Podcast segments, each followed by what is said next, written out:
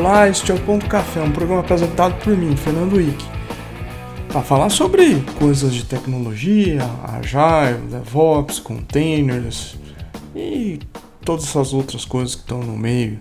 Enfim, no episódio de hoje. Opa, antes de falar do episódio de hoje, deixa eu só agradecer, né? Fazer os agradecimentos gerais e também dar uns recadinhos. Bom, agradecer os ouvintes de Belém do Pará que nos ouvem, as pessoas, também os ouvintes de Indaiatuba e Ribeirão Pires de São Paulo. Deve ter, tem outros, óbvio, mas essas, as estatísticas do. Eu uso o Anchor FM para é, ser o distribuidor do podcast, ele não dá tão detalhado assim as estatísticas.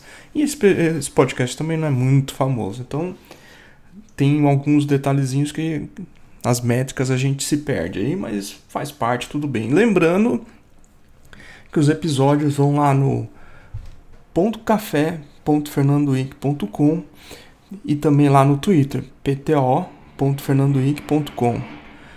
E vocês devem ter ouvido uma motoca aí, desculpa, mas agora são 1h40 da manhã e infelizmente ainda tem som, né?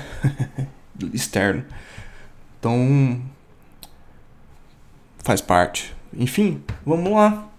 A ideia hoje especificamente é falar sobre SRE ou SRE ou Site Reliable Engineering, que virou que é uma função e explicar um pouquinho sobre as origens e talvez, quem sabe, é um a evolução do sysadmin.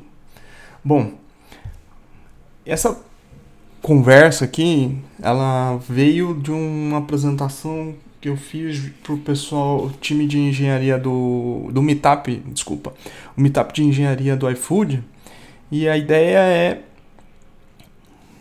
foi fazer uma introdução sobre o que é SRE, tem vários do, documentos aí na internet, vários textos, podcasts a respeito, e implementações diferentes conforme as, as empresas, então eu vou dar um pouquinho da, do que é meu entendimento e a minha visão. Vamos lá. A origem, o termo, termo não propriamente foi conhecido publicamente, mas segundo o Brent Taylor, ele está lá no livro do, do, do, Google de SRE, ele foi criado em 2003. O interessante é que ele é anterior a DevOps, considerar que DevOps como termo, definição ou como tornado conceito, ele é de 2008, 2009, quando Andrew Sheffer e Patrick DeBois se encontraram no, na Agile Conference em Toronto, 2008, se eu não me engano, e depois com os DevOps Days criados pelo Patrick DeBois, John Willis e etc. Enfim, mas SRE foi se tornar público em 2016 com o livro de Site Reliability Engineering, uh, How Google Run Production Systems. Então, que é um livro gratuito que você pode encontrar na, internet e ele tem muitas referências interessantes. Eles falam como é que funciona no Google a área de operações, né? ou produção ou infraestrutura. E é bem interessante que tem várias técnicas, vários procedimentos, várias coisas que estão relacionadas à área de operação que podem ser aplicadas em, em qualquer organização e são bem úteis. Enfim, qual é a definição de SRE? Bom, para mim, é basicamente uma abordagem de engenharia de software para operação de TI ou infraestrutura ajudando as equipes a encontrar o equilíbrio de lançar novas funcionalidades e garantir a confiabilidade delas para os usuários, delas as aplicações, né?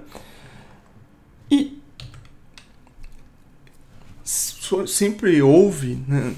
É, sempre houve, na verdade não. Há um, uma questão é que o que se SRE é diferente de DevOps, ou quando lançou o livro e, e diversas apresentações, eles é, foram bastante questionados, o Google, né? Eles foram bastante questionados a respeito. E, bom, uma das boas definições é que DevOps não é igual a SRE e SRE tem coisas e elementos que está é, tá relacionado a DevOps.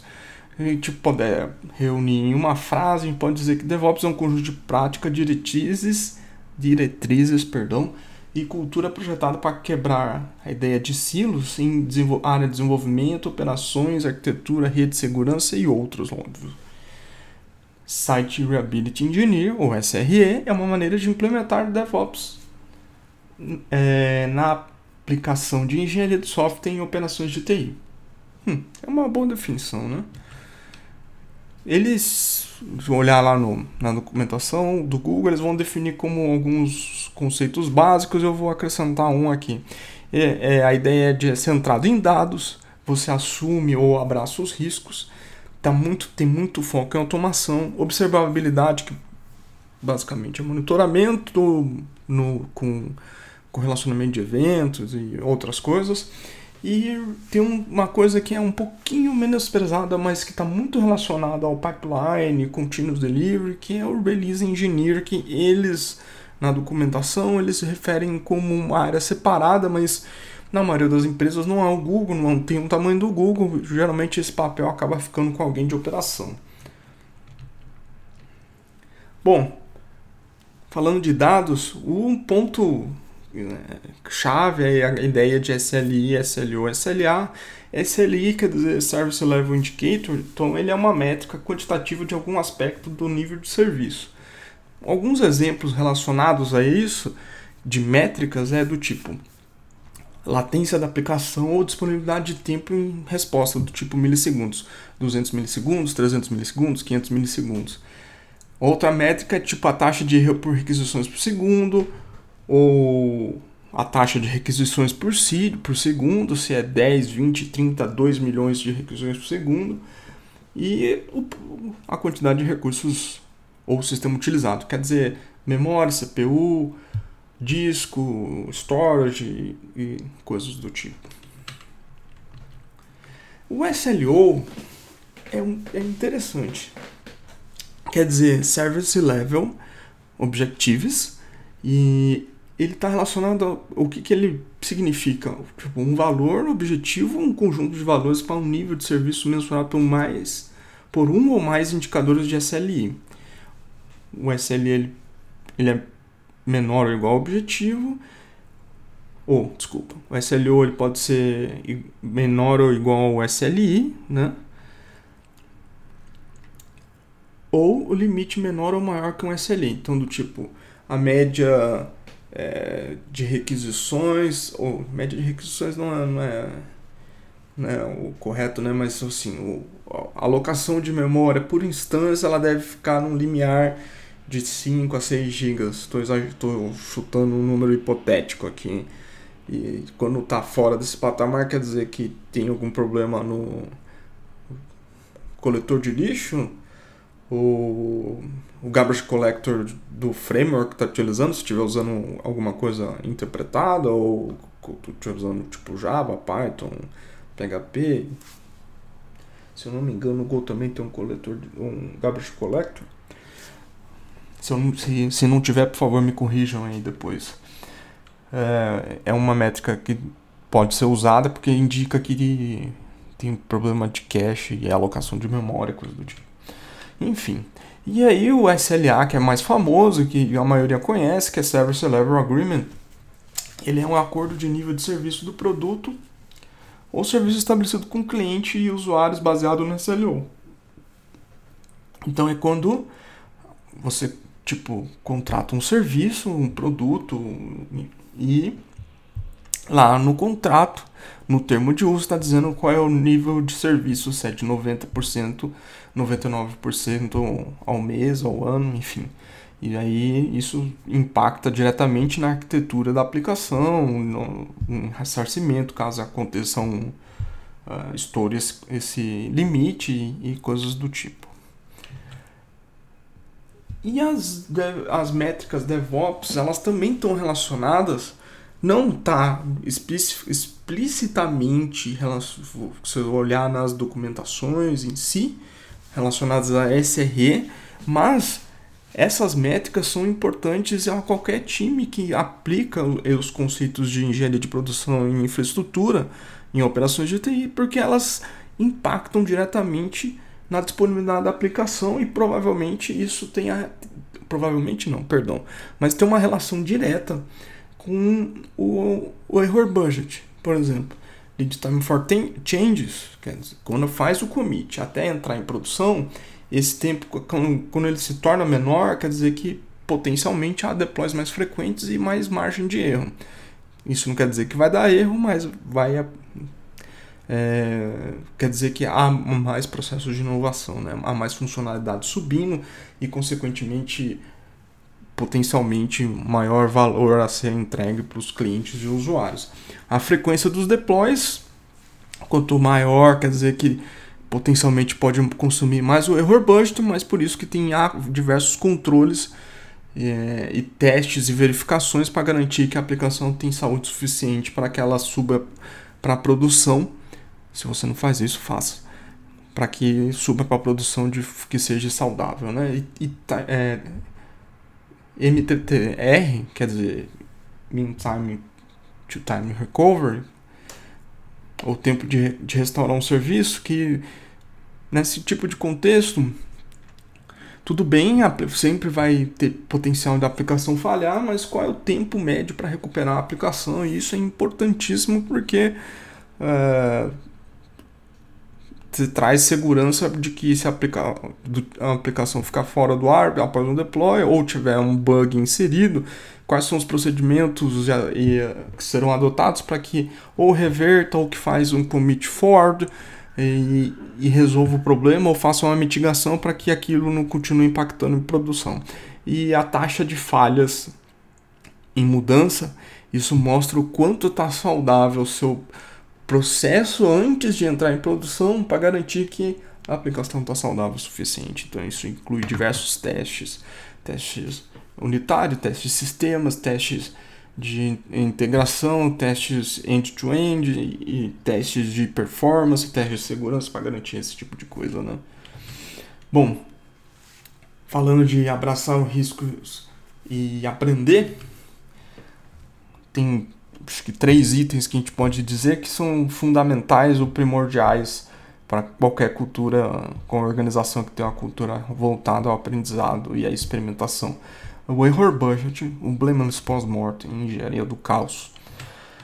O error budget é um acordo entre as equipes de tecnologia e negócio para verificar a quantidade de erro que, de, em implementar novas funcionalidades. Isso quer dizer o seguinte, que as áreas de operação, de desenvolvimento de um produto ou, serviço vai ter uma, vai conversar junto com a área de negócio, que pode ser um, um PM ou um, um, stakeholder de tipo diretor, executivo, VP, essas coisas, que vai, vai chegar a um acordo para dizer, olha, o nosso percentual de erro em mudança vai ficar em torno de 2%, 3%, 5%.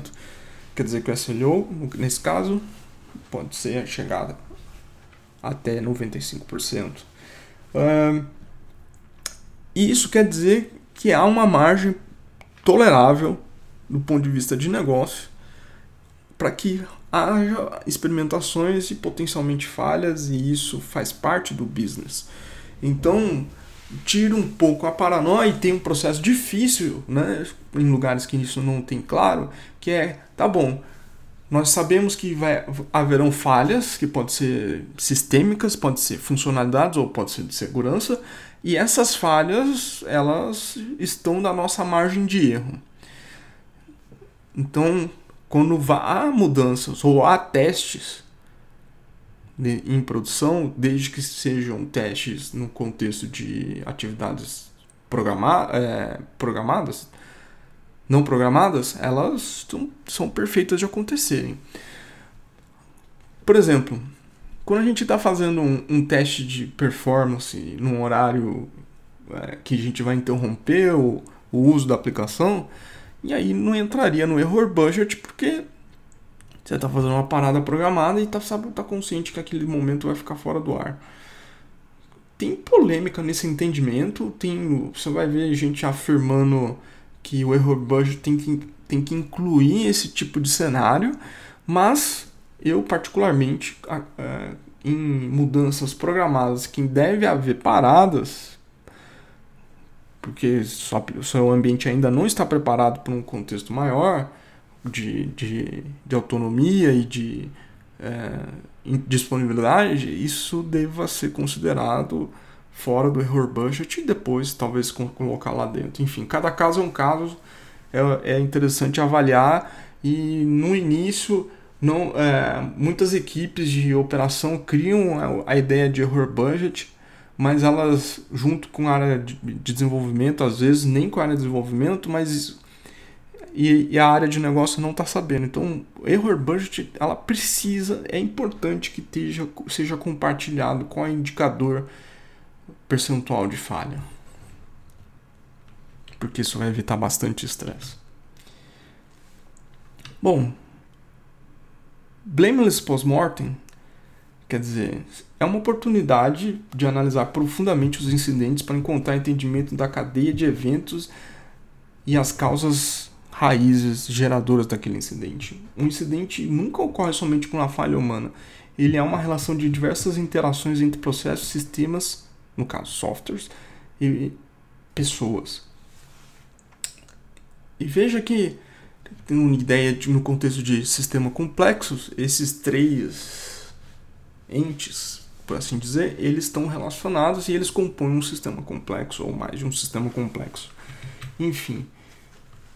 Ah, não posso. Eu acabei de, de esquecer, mas quando tá meio falando de error budget, se não está consumindo error budget, quer dizer que não está tendo inovação, porque não está acontecendo falhas. Então é bom dar uma investigada ou discutir por que, que não está indo coisas para produção. Claro, é um indicador, não quer dizer que é uma certeza, então cabe verificar e ver se isso, se está tudo bem com as áreas de desenvolvimento, produto e, e etc.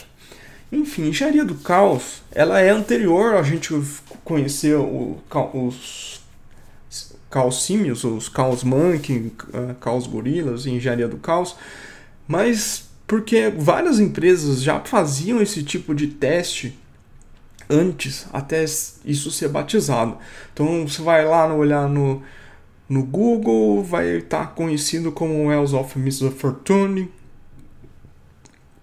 que é, um, é uma forma de treinar as pessoas sobre incidentes anteriores e ver é, elas aprenderem com aqueles incidentes e também ver sol possíveis soluções que elas possam ter diferentes das que foram tomadas.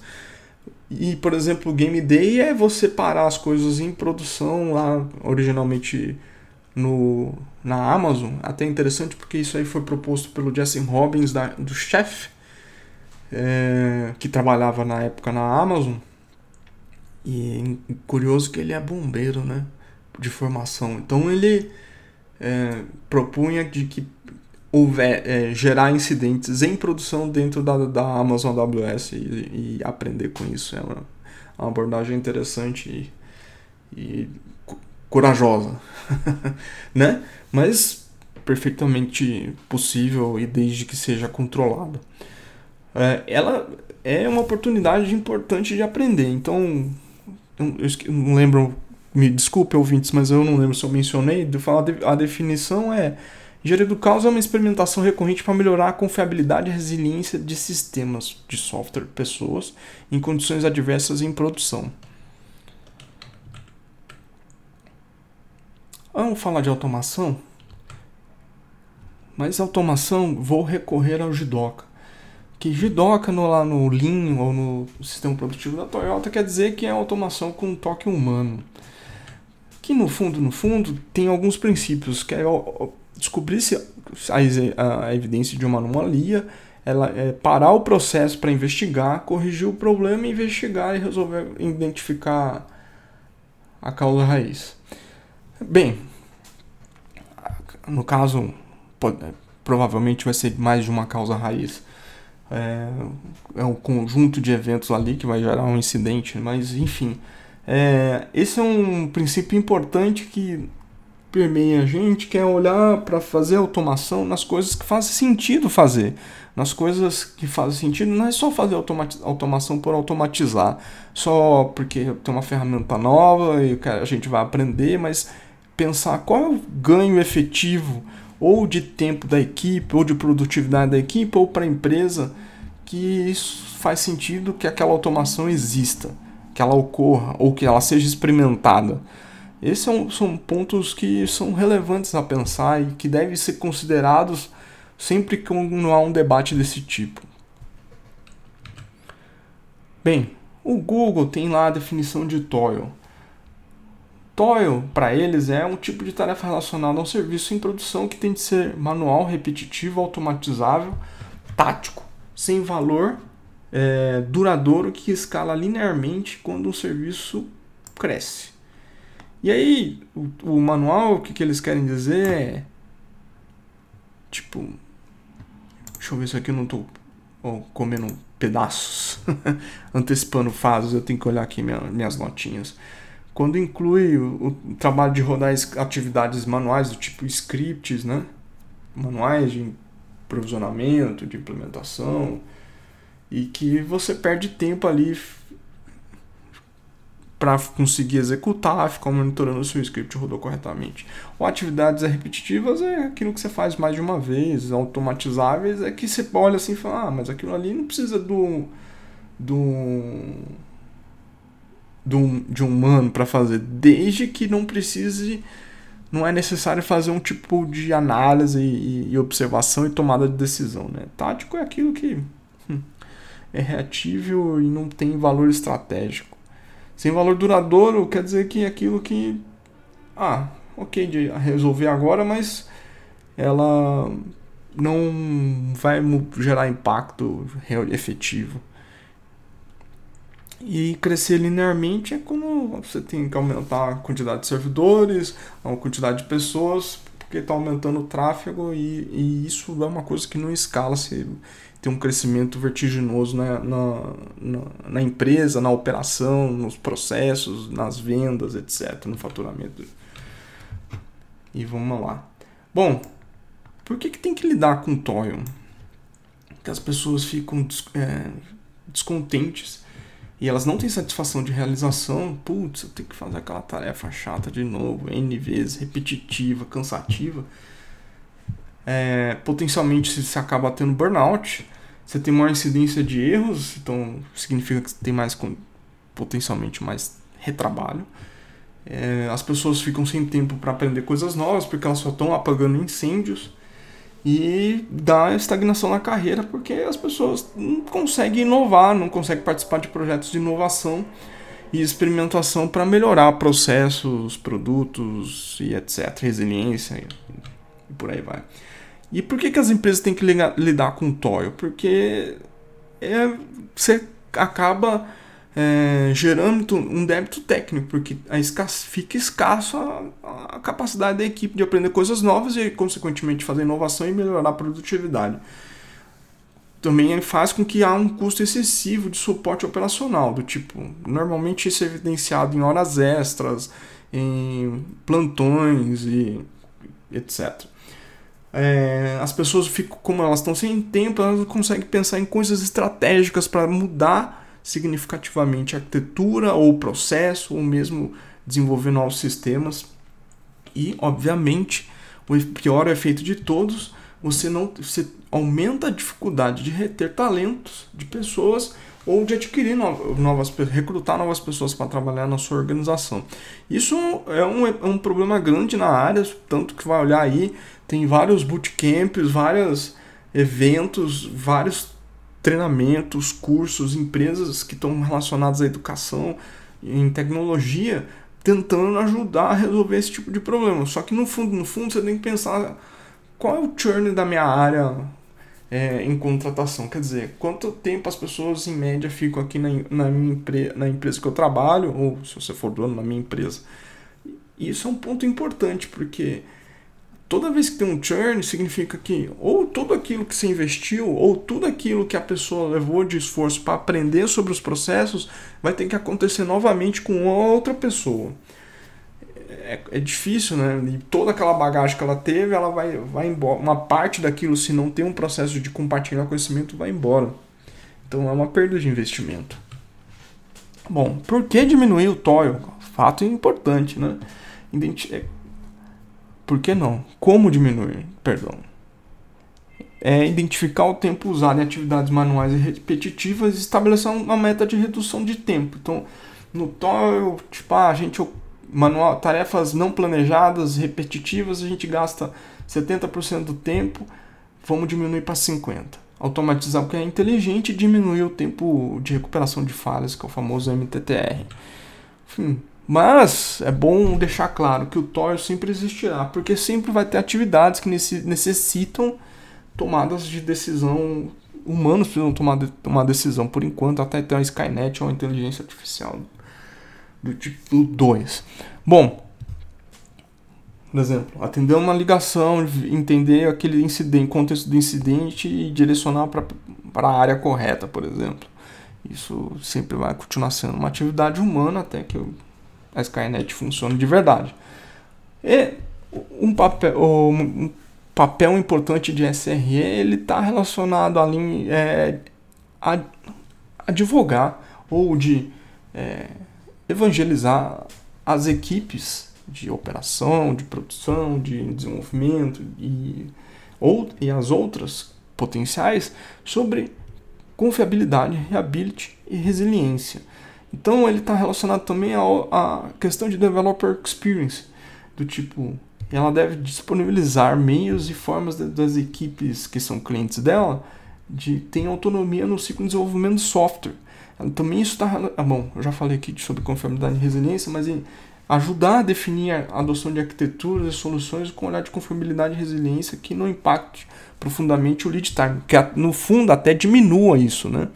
Então, se a gente observar, é adotar as boas práticas relacionadas a, aplicações cloud native, é, 12 factors e assim por diante, que garanta que as coisas subam melhor. E às vezes tomar decisões do tipo, quando, quando é o melhor momento para rodar um monolito, quando é o melhor momento para rodar microserviços. Cada contexto vai ter uma, uma arquitetura que vai ser melhor para um ou para outro, enfim. E aí, se está usando microserviço, está usando Saga, se, tá us... se, os se os logs da aplicação estão sendo escritos corretamente e se isso está sendo útil, fazer observability de monitoramento, etc. E eu chegando no falar a deixa exata para falar sobre métricas. No Google lá você vai ver que tem o que eles chamam de é, For Golden Signals, que basicamente é latência, tráfego, erros e saturação. Então, latência, estamos falando do tempo de resposta, que pode ser em milissegundos ou um segundo, acho que é exagero, mas é, enfim, é o tempo que a requisição leva às vezes para ser respondida. O tráfego é relacionado tipo, ah, a gente é uma empresa de uh, de reuniões online ou eventos online e aí a gente tem transmite vídeo e aí tem a gente tem uma largura de banda média de 500 megabits por segundo. Também é importante é olhar, tipo, quais são os, os, os status de é, erro em HTTP que são necessários monitorar e qual deles que quais deles, né, não qual, são importantes a gente identificar que estão ocorrendo e que precisam ser investigados. E saturação basicamente é se deu, topou disco, CPU, memória e, e assim vai, fila. E isso significa que tem que tom, tomar ação de, de limpar isso, tirar e, ou resolver se for um problema de estouro de pilha de memória ou coisa do tipo, né? E aí a gente entra na questão que nos livros não falam, nas, nas referências não falam sobre observabilidade, mas que está dentro do contexto de métricas. O que, que é uma coisa, o que, que é observabilidade? Bem, eu vou recorrer ao pessoal da Honeycomb, que acho que para mim é uma das empresas referência nessa área, que ela fala, eles falam que observabilidade é um sistema observável, de forma que você pode explicar o que está acontecendo por dentro apenas observando do lado de fora. Ah, então é, em tese é simples, né? Quer dizer que você vai junto o famoso correlacionador de eventos ou moedor de logs, como a gente diria muito tempo atrás, é, vai coletar logs de, log dos sistemas, vai fazer introspecção das aplicações e coletar mais alguma outra coisa que está relacionada ao contexto da aplicação e correlacionar todas essas coisas em gráficos e dashboards para a gente tomar, olhar e saber o que está acontecendo com a aplicação, eventualmente quando tiver um incidente, um problema, um bug, e tomar decisões baseadas nisso sem a necessidade de ter que entrar lá no servidor para identificar o que está acontecendo. O que deve ser tornado obrigatoriamente observado? Bom, se há restabilidade de uma requisição afim a fim, acho que é um, uma coisa ba não é básico, porque não é tão simples de implementar, mas é importante que seja implementado. E a rastreabilidade de cada agente, etapa, recurso, processo que seja possível correlacionar. Né? Acho que já expliquei isso. Enfim, vamos falar sobre on-call ou plantão. On-call é algumas definições que são importantes. Então, as equipes de produto e aplicação elas fazem parte do plantão. Quer dizer que o plantão fica só com a área de operação. Se o, plantão fica só com a área de operação, é que tem alguma coisa errada. Então, o plantão sempre tem que ter um nível. Aí, aí cada organização vai definir se é nível 2, nível 3, N1, N2. É de que o cara da aplicação, as pessoas da aplicação, elas podem ser acionáveis num incidente e elas ajudarem a resolver o incidente, elas entenderem o que estão acontecendo até para elas poderem, se for bug do tipo, tomarem ações de melhoria. O fluxo de, o fluxo de escalonamento de um incidente ele é claro, tipo, ah, no runbook lá que diz quando tem que escalar o N2 do, de banco, supostamente banco de dados, ou o N2 de, do Kafka, de, da mensageria, ou o N3 de, da empresa que é responsável pela aplicação, isso é, é transparente e visível para qualquer um que estiver na área de operação, lidando com incidente, sabe para quem tem que escalar. A base do conhecimento ela é facilmente acessível para todo mundo que está de plantão, quer dizer que qualquer um ali que está no plantão, ela tendo incidente e ele estando catalogado, ela a base de conhecimento é boa o suficiente para ele conseguir resolver a maior parte dos incidentes que acontecem na, quando está em plantão. A rotação dos plantonistas ela, ela é equilibrada para que os plantonistas se descansem. Esse é um ponto importante. Eu lembro quando eu trabalhava na, no operador de telecom, a gente fazia, quando eu entrei lá, a gente fazia o plantão baseado por dia, né? Rotacionava a cada dia. Isso era um inferno, porque às vezes a, a pessoa, é, uma outra pessoa ficava doente ou tinha um problema que precisava ficar ausente, e isso acaba, é, as pessoas, o plant, os, os outros plantonistas iam ligando até chegar em várias pessoas que tá na sua área que eram é, potencialmente plantonistas para ver se conseguia resolver um problema. Então você não dormia também, era um inferno. Aí uma das decisões foi: tá bom, vamos fazer um plantão por semana. E aí cada um conseguia se programar para que aquela semana ele sabia que ele teria que ficar de sobreaviso. E aí todas as coisas que ele precisava fazer, ele organizava. Óbvio que com emergência aí não tem jeito. Ela fazia fora daquela semana e isso aí resolveu, melhorou muito a vida da gente. Bom, um outro ponto que é fundamental, política de remuneração do plantonista é isso, é, óbvio, do plantão e do, e do sobreaviso, ela é clara. Olha, eu trabalhei em alguns lugares que isso não era evidente, foi uma briga para ficar claro, porque você sabe o quanto você vai ganhar se você ficar de plantão e também é uma forma de identificar se a pessoa que está querendo muito plantão, se tem algum problema na família ou financeiro, e isso acaba afetando, consequentemente, a capacidade dessa pessoa de resolver incidentes. Porque a cognição dela, né, a atenção dela está focada em outro problema. Bom, falando de release engineer, o que, que seria, né? Ou o que seria essa função lá, mas o que a gente vai identificar muito em parte do mercado como DevOps Engineer, que é um, ele suporta ou é o guardião das melhores partes da ferramenta para, para permitir que as equipes de desenvolvimento, desenvolvimento possam controlar e executar por elas os processos de um release. Então, que tipo de coisas elas cuidam? Se você olhar lá no Accelerate é, no, no, livro Accelerate, ele vai falar sobre Trunk-Based Development. Em ambientes mais tradicionais, a gente vai falar basicamente de gerência de mudança. Então, nos ambientes tradicionais que as atividades de mudança elas são manuais, o grande desafio é como nós vamos criar processos automatizados que valide o suficiente para que a gerência de mudança não tenha que acontecer através de um comitê e as aprovações aconteçam de forma manual. Então, antes de sair fazendo automação, deve se perguntar aqui quais são os requisitos que devem ser atingidos para que a automação seja executada e aquelas, é, aquelas aprovações manuais elas começam a se acontecer de forma automática. Isso é um ponto relevante e aí entra naquela parte de evangelização que a gente mencionou anteriormente. Enfim, DevOps e SRE, eles compartilham coisas em conjunto com definições um pouquinho diferentes, mas que no fundo é a mesma coisa. Então, do tipo, redução de silos, ela está relacionada a compartilhar responsabilidades.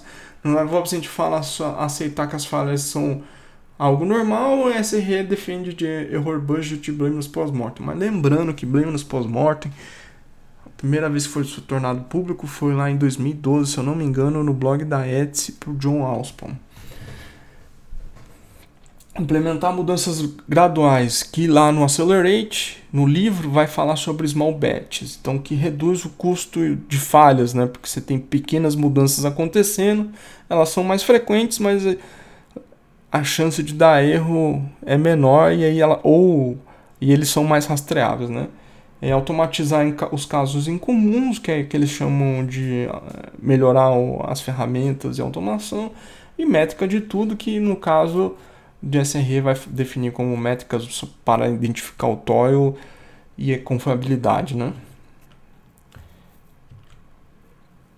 Por fim, não posso deixar de mencionar que SRE é um papel. DevOps também se tornou, se olhar lá de novo no Accelerate, a última pesquisa de as últimas pesquisas, se eu não me engano, de 2019 2018, desculpa, não no livro Accelerate, no DevOps Report que deu que é o, a fonte de dados que deu origem ao livro Accelerate, no DevOps Report de 2018 2019, você vê que o, a função de DevOps, engenheiro, analista, etc., que respondeu à pesquisa em torno ali de 27%. Então, de fato, é.